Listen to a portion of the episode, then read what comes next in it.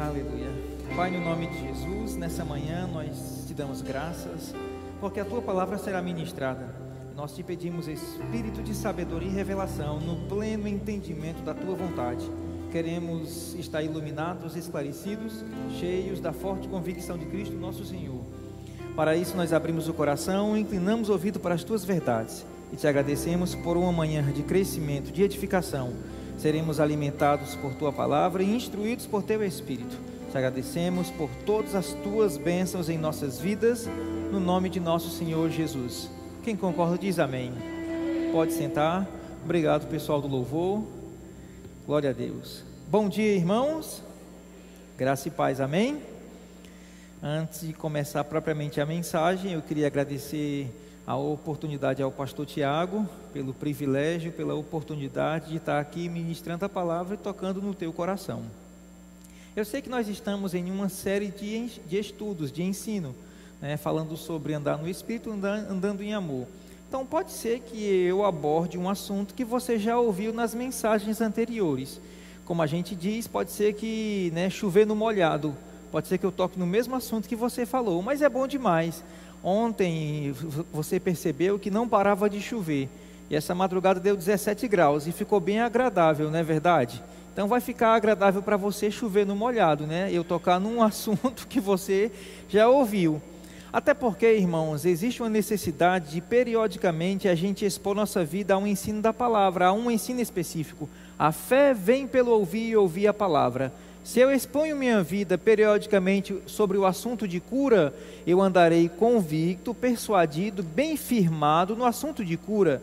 Se eu exponho minha vida é, periodicamente sobre um determinado assunto, inclusive o amor, eu andarei convicto, arraigado, persuadido sobre essa realidade. E existe sim uma necessidade de periodicamente um cristão estar meditando em assuntos específicos. Não é à toa que o próprio irmão Reagan, ele mesmo disse, é, e a gente segue o conselho dele, todo santo dia, irmãos, ele falou, a gente precisa meditar sobre fé, amor e sobre cura divina. Eu posso ter um amém?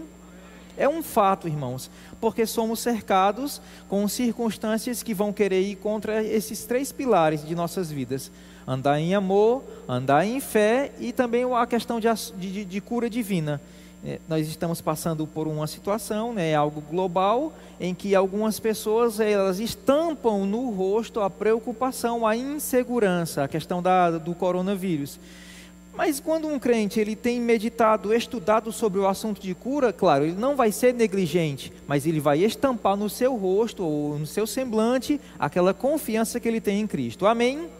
Eu quero começar falando sobre o amor. É, é, trazendo um contraste do Antigo Testamento para com o Novo Testamento, aquilo que Cristo fez em nossos corações. Eu peço que você abra sua Bíblia em Romanos, no capítulo 13, carta de Paulo aos Romanos, no capítulo 13.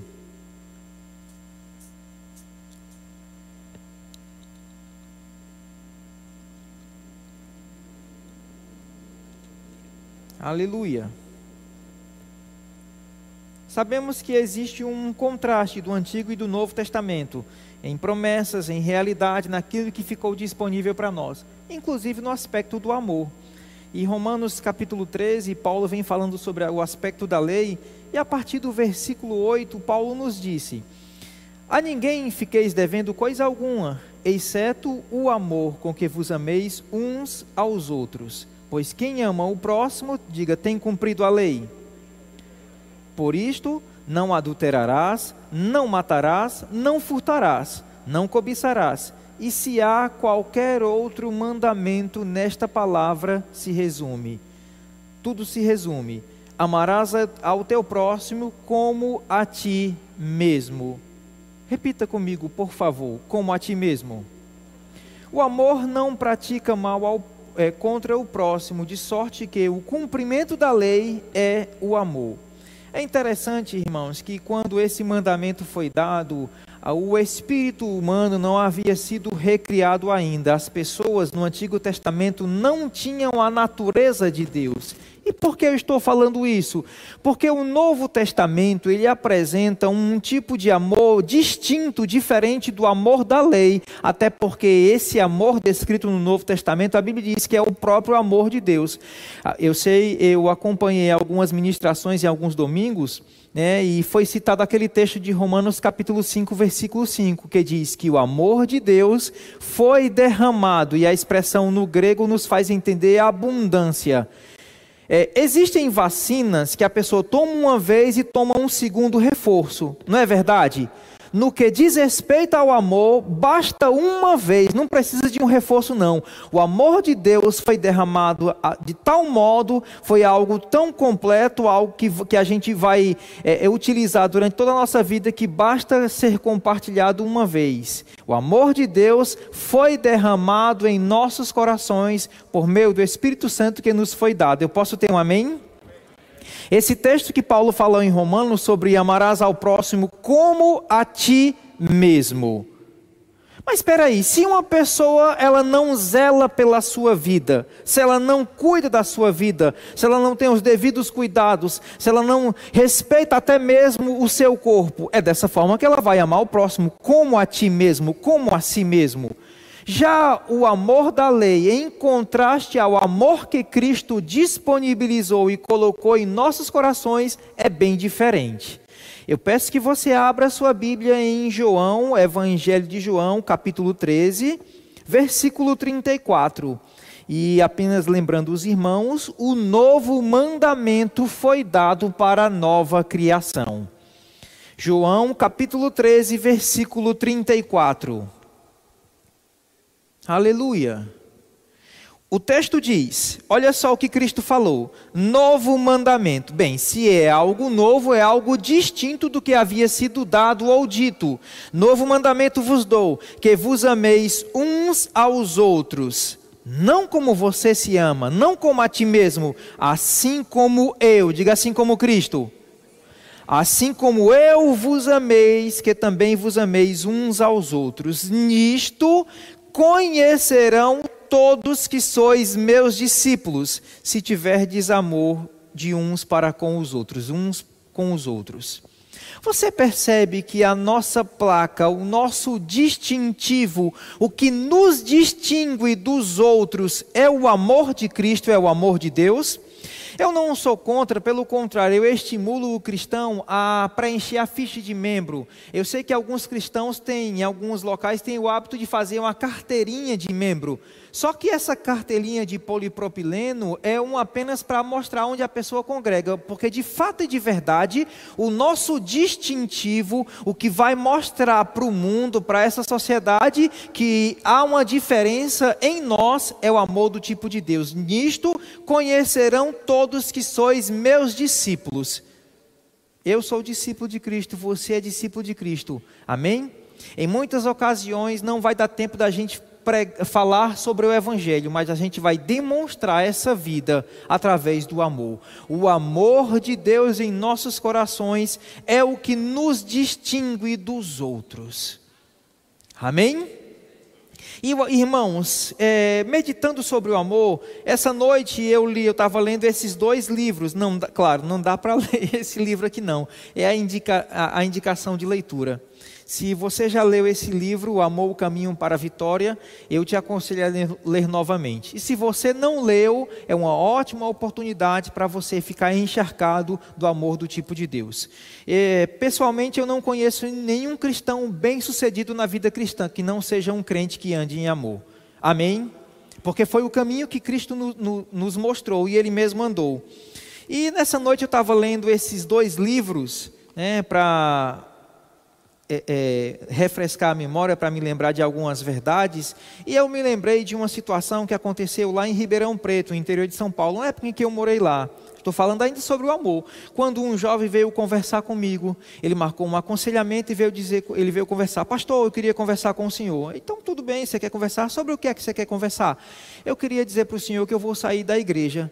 Perguntei, mas por que você vai sair da igreja? Porque eu não concordo quando o senhor prega que o amor não é um sentimento.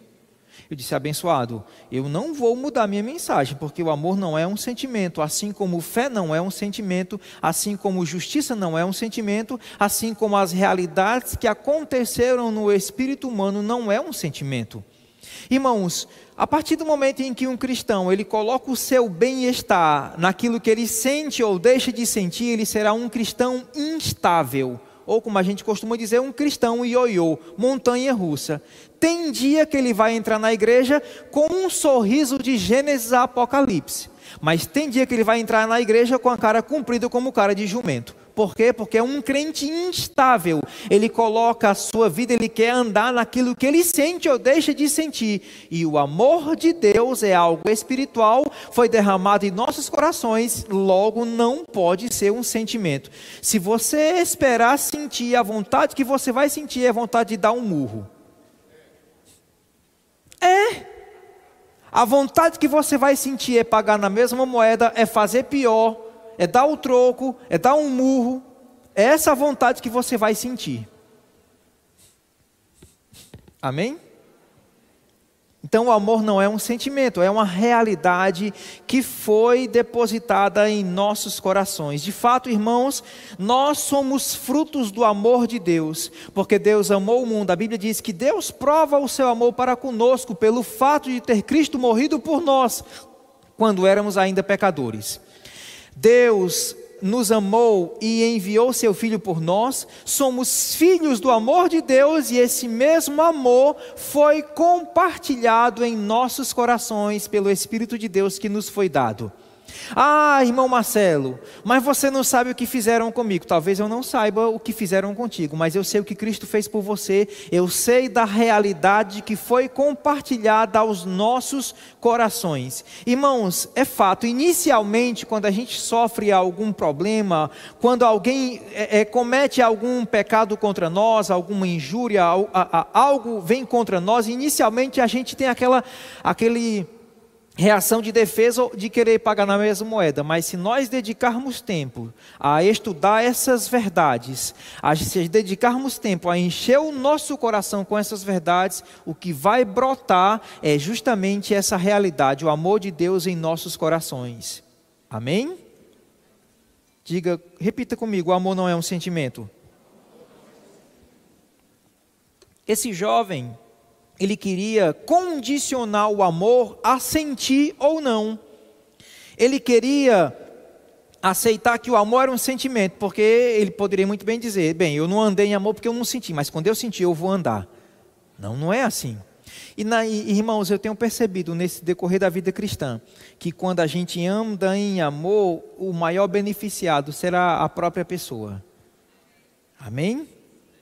A palavra diz, irmãos, em 1 João que nós sabemos que já passamos da morte para a vida porque amamos os irmãos.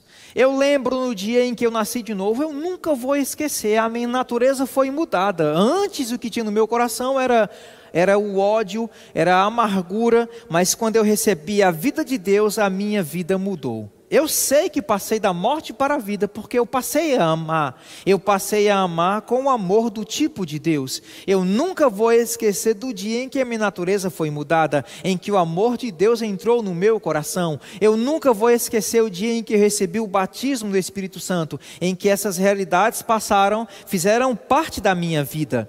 E existe até mesmo um texto nas Escrituras que falam sobre isso. A partir do momento em que uma pessoa recebe a natureza de Deus, ela recebeu a capacitação para ser um praticante da palavra de Deus. Se é um mandamento, esse mandamento deve ser obedecido ou praticado. Peço que você abra sua Bíblia no livro de Ezequiel. Isso é uma profecia que apontava para a realidade de que Cristo disponibilizou, a realidade do amor. Ezequiel capítulo 36, versículo 25. Olha só o que, que o texto diz. Então aspergirei água pura sobre vós, e ficareis purificados de toda a vossa imundície, e de todos os vossos ídolos vos purificarei. Dar-vos-ei um novo coração, porei dentro de vós um espírito novo. Tirarei de vós o coração de pedra, e vos darei um coração de carne. Porei dentro de vós o meu espírito, e fareis. Essa expressão fareis eu vou explicar daqui a pouco. E fareis com que andeis nos meus estatutos, guardeis os meus juízos e os observeis. O que é que esse texto quer nos falar? Esse texto quer falar sobre uma mudança de natureza. Colocarei o meu espírito, tirarei um coração de carne, de pedra colocarei de carne, tirarei um outro espírito colocarei o meu espírito.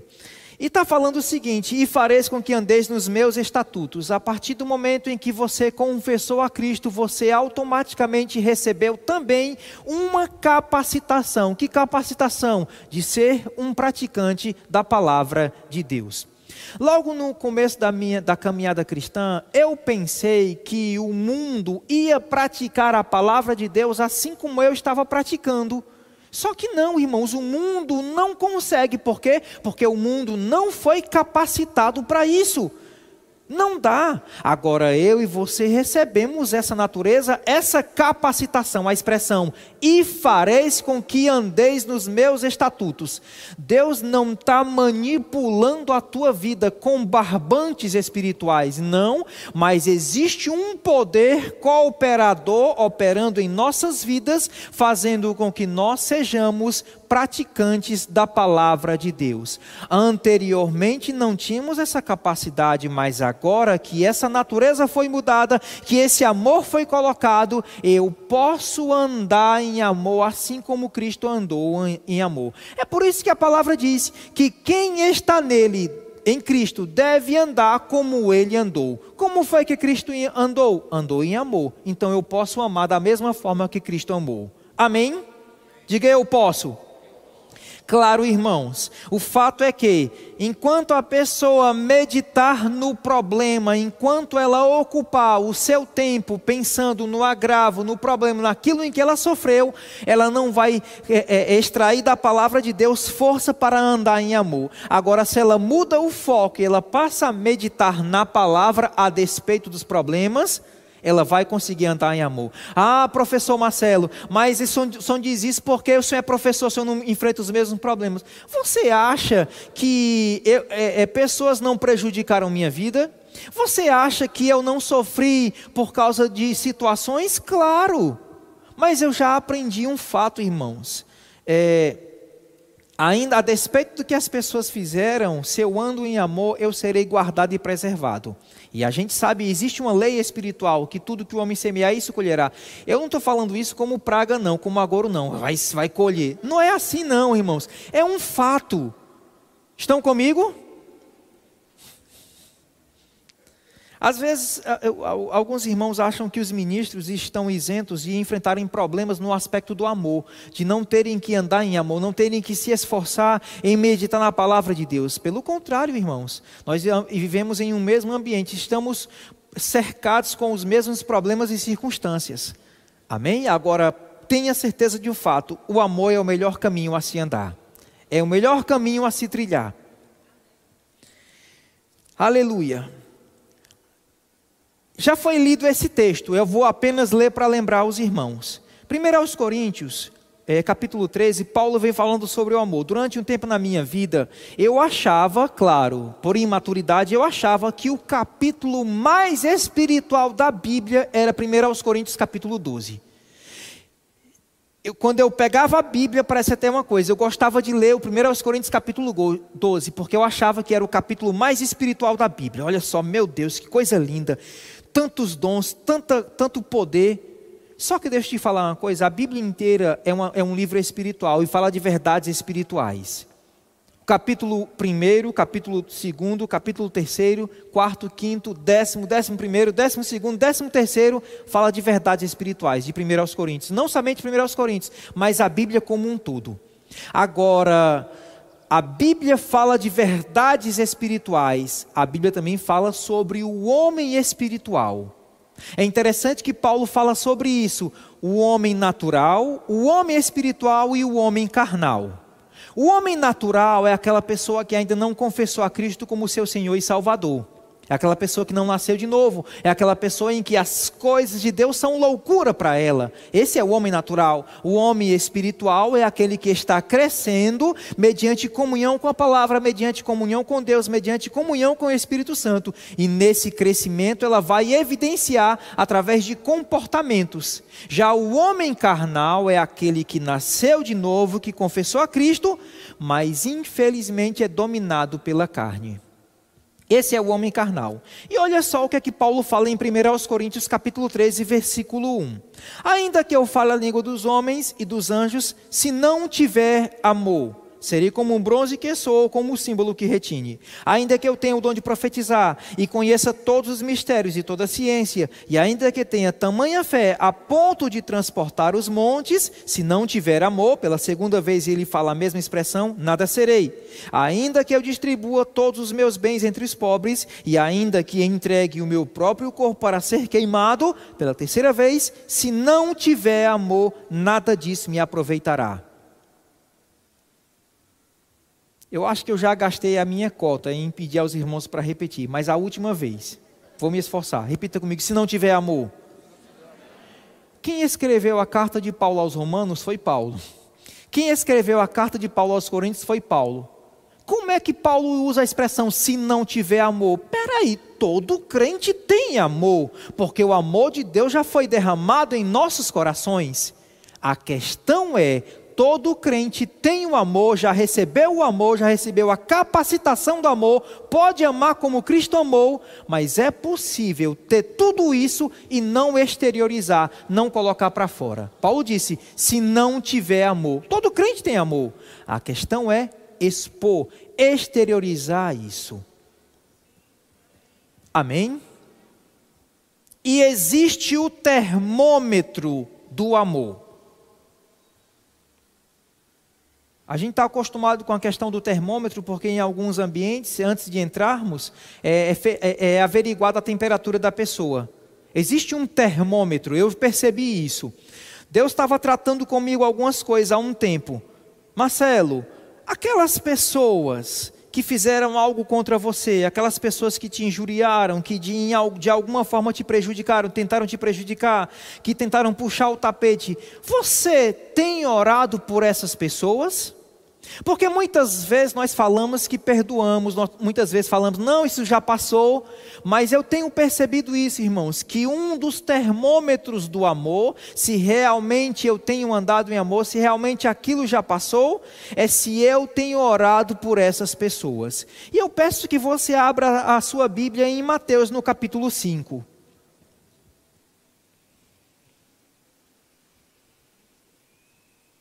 Evangelho de Mateus, capítulo 5.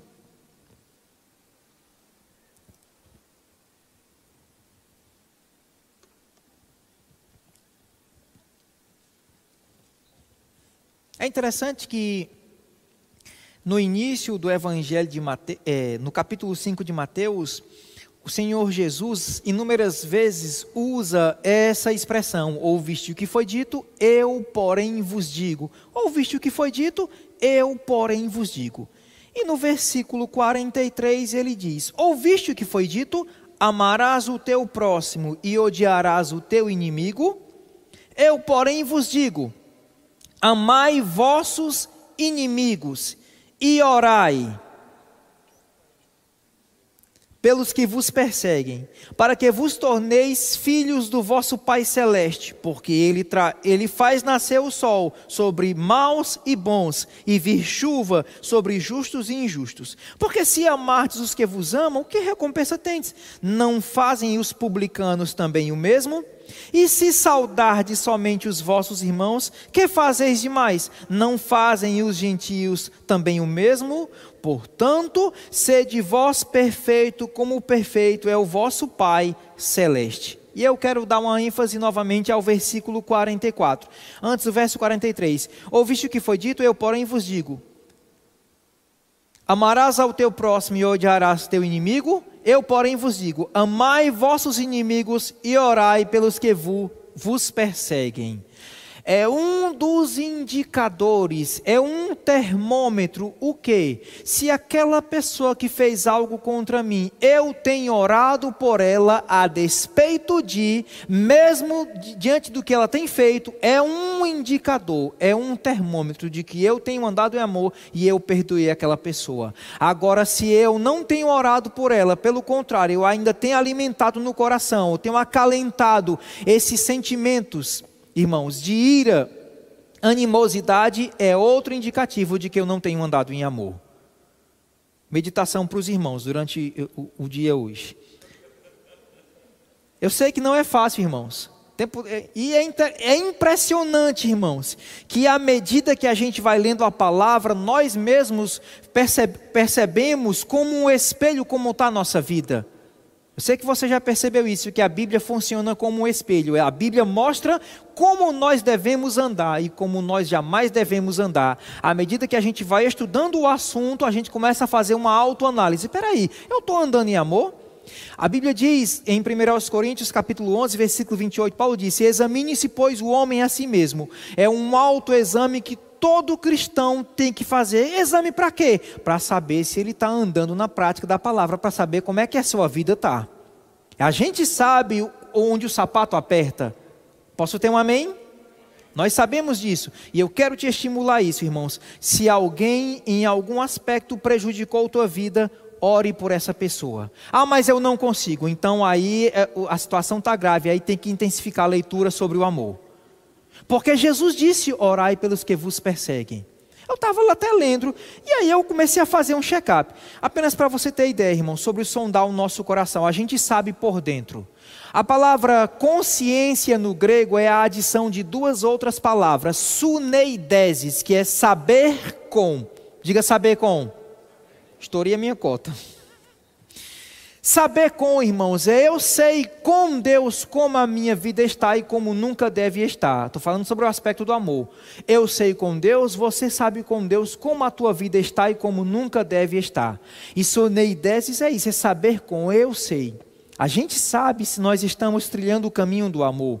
Naturalmente falando, é, o, o, Código de Trânsito Brasileiro, o CTB, fala que depois da infração, é, até 30 dias pode chegar em nossa residência aquela linda correspondência com a infração de trânsito. Não é verdade? Só que no que diz respeito a saber com, saber por dentro, depois que uma pessoa não obedece à palavra, depois que ela não anda em amor, depois que ela comete um erro, ela vai saber 30 dias depois? Não. 30 minutos depois? 30 horas depois? Não. Então, logo ela cometa aquela, aquele erro, ela vai saber por dentro. Por quê? Porque a sua consciência a acusará. Aleluia. Glória a Deus.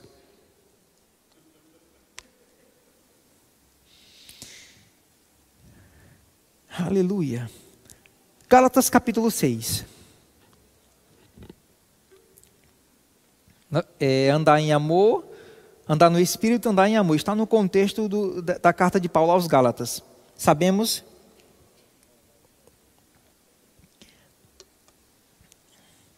a, a vida dos irmãos da Galácia, o contexto de, dessa carta é bem atípico em relação às outras cartas que Paulo escreveu. Inicialmente, os irmãos da Galácia receberam um, ensino diferente, uma mensagem diferente. O primeiro desvio que eles tiveram foi um desvio doutrinário, e mais na frente tiveram um desvio comportamental. Primeiro foi o ensino errado, depois obras da carne. Primeiro uma mensagem diferente, depois não estavam andando como Cristo disse para eles andarem. Paulo vem falando sobre obras da carne e fruto do Espírito no capítulo 5, no verso 16. Digo, porém, andai no Espírito e jamais satisfareis a concupiscência da carne. A carne milita contra o Espírito e o Espírito contra a carne, porque são opostos entre si, para que porventura não façais o que seja do vosso querer. Mas se sois guiados pelo Espírito, não estáis debaixo da lei. Paulo fala sobre as obras da carne, Paulo fala sobre o fruto do Espírito. Aí no versículo 24 ele diz: E os que são de Cristo Jesus crucificaram a carne com as suas paixões e concupiscência. E aí ele adentra ao, ao capítulo 6.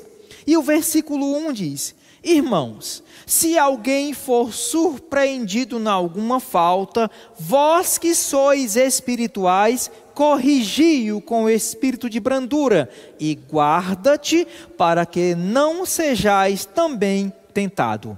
Toda vez que eu leio o versículo 1 do capítulo 6, eu lembro do que o irmão Reagan comenta em sua literatura. Ele estava lendo essa parte de Gálatas, interrompeu e foi orar ao pai, perguntando: Pai, porque os teus filhos, os teus ministros, não corrigem o próximo com espírito de brandura, assim como a tua palavra diz. Aí Deus disse: a resposta está no versículo.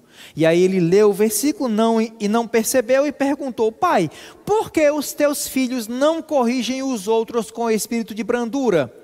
A resposta está no versículo. Ele leu e não percebeu e tornou a perguntar: Pai, por que os teus ministros ou os teus filhos não corrigem os outros com espírito de brandura? A resposta está no versículo. Versículo 1. Irmão, se alguém for surpreendido na alguma falta, vós que sois espirituais. Paulo, a partir da metade do capítulo 5, Paulo vem falando sobre crente espiritual e crente carnal. E aí ele chega no capítulo 6: Vós que sois espirituais, corrigi com espírito de brandura. Você sabia que o crente espiritual corrige aquele que errou com espírito de brandura? E o crente, de car o crente carnal não corrige com brandura. Faz até mesmo desestimular o próximo à vida cristã. Misericórdia. Vós que sois espirituais, corrigi com espírito de brandura e guarda-te para que não sejais tentado.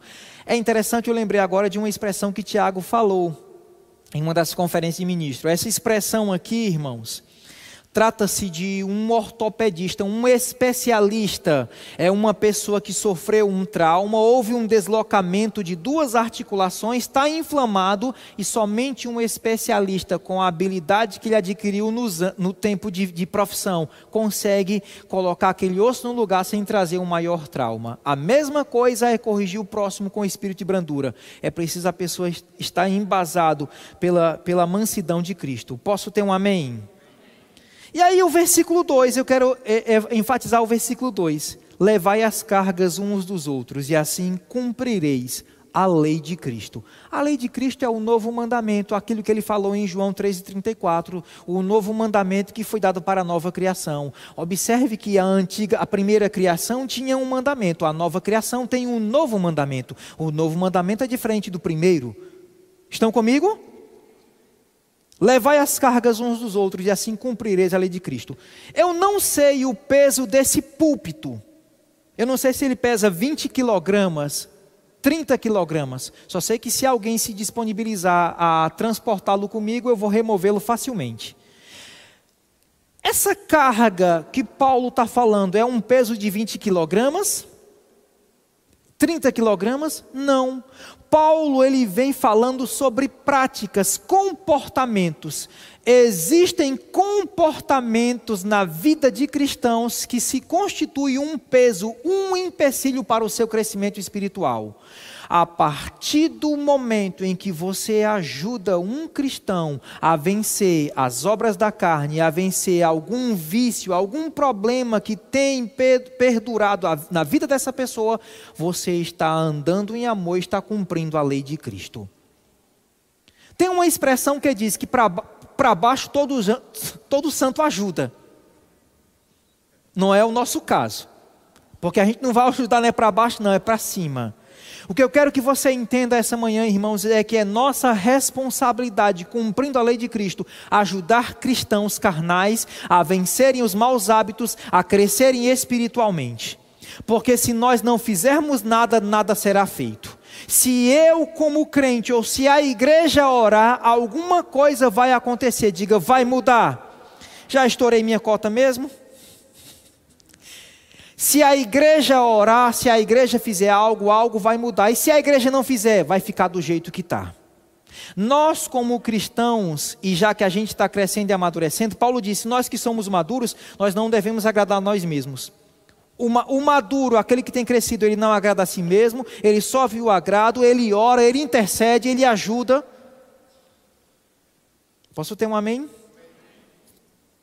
Levai as cargas uns dos outros, e assim cumprireis a lei de Cristo. A partir do momento, irmãos, em que eu intercedo pelo irmão, em que eu oro pelo irmão, e a propósito, a questão de intercessão, irmãos, é, é bem interessante porque nós sabemos que nós não controlamos a fé de ninguém. Eu controlo a minha fé. Se eu quiser crer, eu creio. Se eu não quiser crer, eu não creio. Mas eu quero crer. Amém? Agora eu não controlo a fé de ninguém. Se eu não controlo a fé de ninguém, eu vou orar até que. Se a gente observar, Paulo, é, é, se não me falha a memória, em, uma, em cinco cartas do apóstolo Paulo, ele literalmente menciona a expressão orações, quando ele orava pelas igrejas, pelos irmãos. Efésios fala, fazendo menção de vós nas minhas orações. Isso me faz entender que interceder, que orar pelo próximo e orar até que. Orar até que é o quê, professor Marcelo? A orar até que aquela pessoa desfrute dos benefícios pelos quais eu estou orando. De fato, de verdade, irmãos, isso já aconteceu comigo, eu não estou te reprovando, não estou te recriminando, é algo que precisamos perseverar. Às vezes começamos a orar, oramos uma semana, oramos uma segunda semana, terceira semana o negócio já está enfraquecendo, a quarta semana ninguém mais nem toca no assunto. Mas a Bíblia diz que nós temos que orar até que eu não vou arredar o pé dessa pessoa, eu vou orar para que ela cresça, eu vou orar para que ela entenda essas verdades até que. Isso é levar as cargas uns dos outros, isso é cumprir a lei de Cristo.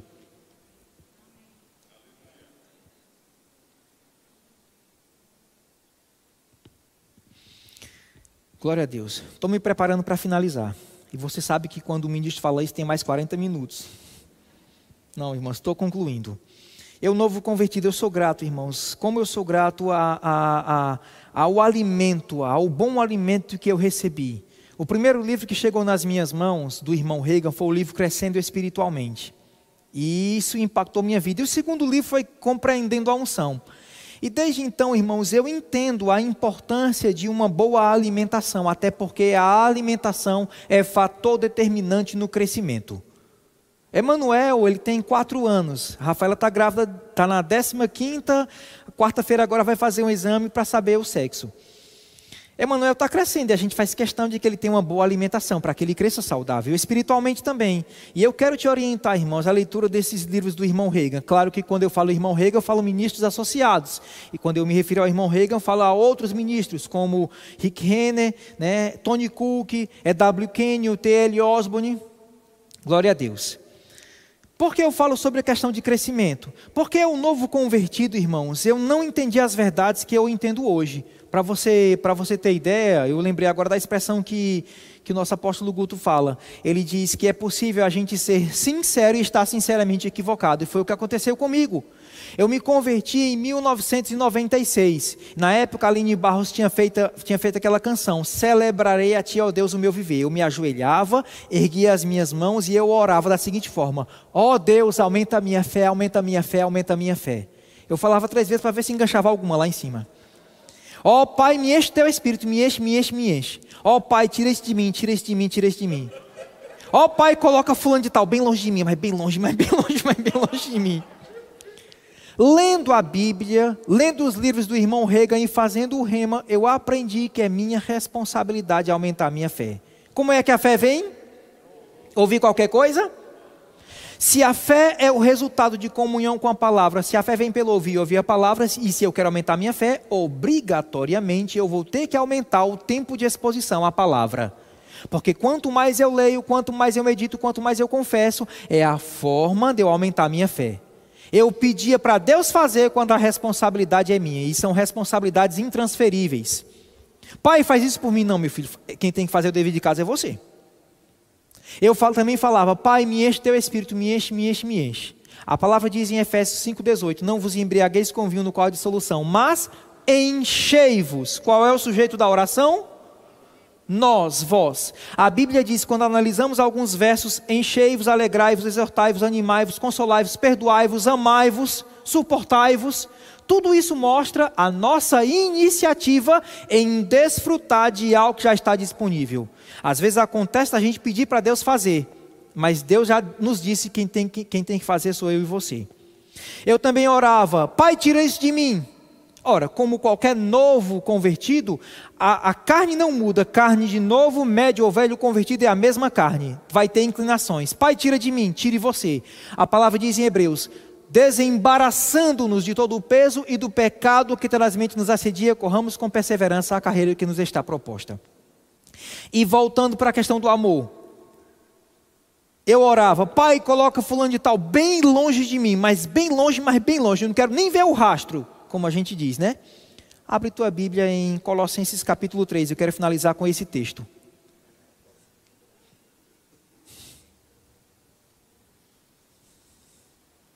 Parece até uma coisa, que aquelas pessoas que a gente coloca bem longe de mim são as que. que estão bem próximas. Mas é para o fruto do amor mediante uma comunhão ser evidente. Colossenses, capítulo 3. O que eu quero que você entenda, irmãos, eu não estou falando de perfeição, não. Estou falando do amor que é perfeito. A Bíblia diz que o amor é o elo da perfeição. Eu não sou perfeito, você não é, mas existe algo que nos une, que é o amor. E esse amor é perfeito. Colossenses capítulo 3, versículo 12 diz: Revestivos, pois, como eleitos de Deus, santos e amados, de ternos de afetos de misericórdia, de bondade, de humildade, de mansidão, de longanimidade. Suportai-vos uns aos outros, perdoai-vos mutuamente, caso alguém tenha motivo de queixa contra outro, assim como o Senhor vos perdoou, perdoai a vós também. Acima de tudo, isto, porém, esteja o amor, que é o vínculo da perfeição. Versículo 13: Suportai-vos não sei se você já chegou ao ponto de falar isso. Eu já pensei e já falei. Eu não suporto fulano. Esse verbo suportar não é a expressão nordestina que nós utilizamos. Eu não tolero, eu não suporto. Não é. Esse verbo suportar no grego fala levantar, manter-se ereto e firme, sustentar, carregar, suportar. Eu quero algum pedestal aqui. Pronto. Você sabe qual é a finalidade desse pedestal? levantar o microfone servir de suporte. É isso que esse texto quer dizer. O suportar não é tolerar, é servir, servir de suporte para que aquela pessoa consiga desfrutar das bênçãos que Cristo disponibilizou a cada um. Quando eu, que, que tenho experimentado o amor, que tenho crescido, faço isso, eu estou cumprindo a lei de Cristo, eu estou ajudando o meu irmão a crescer. Amém? Sei que você foi abençoado mediante a palavra. Amém? Sei que você recebeu a boa palavra de Deus. Aleluia. É uma igreja abençoada. Amém? E não perde a oportunidade, irmãos, de fazer parte do crescimento dessa igreja. Mais uma vez eu quero agradecer ao pastor Tiago pela oportunidade de falar de um assunto tão importante em nossas vidas, o amor de Deus. Aleluia. Cleanto?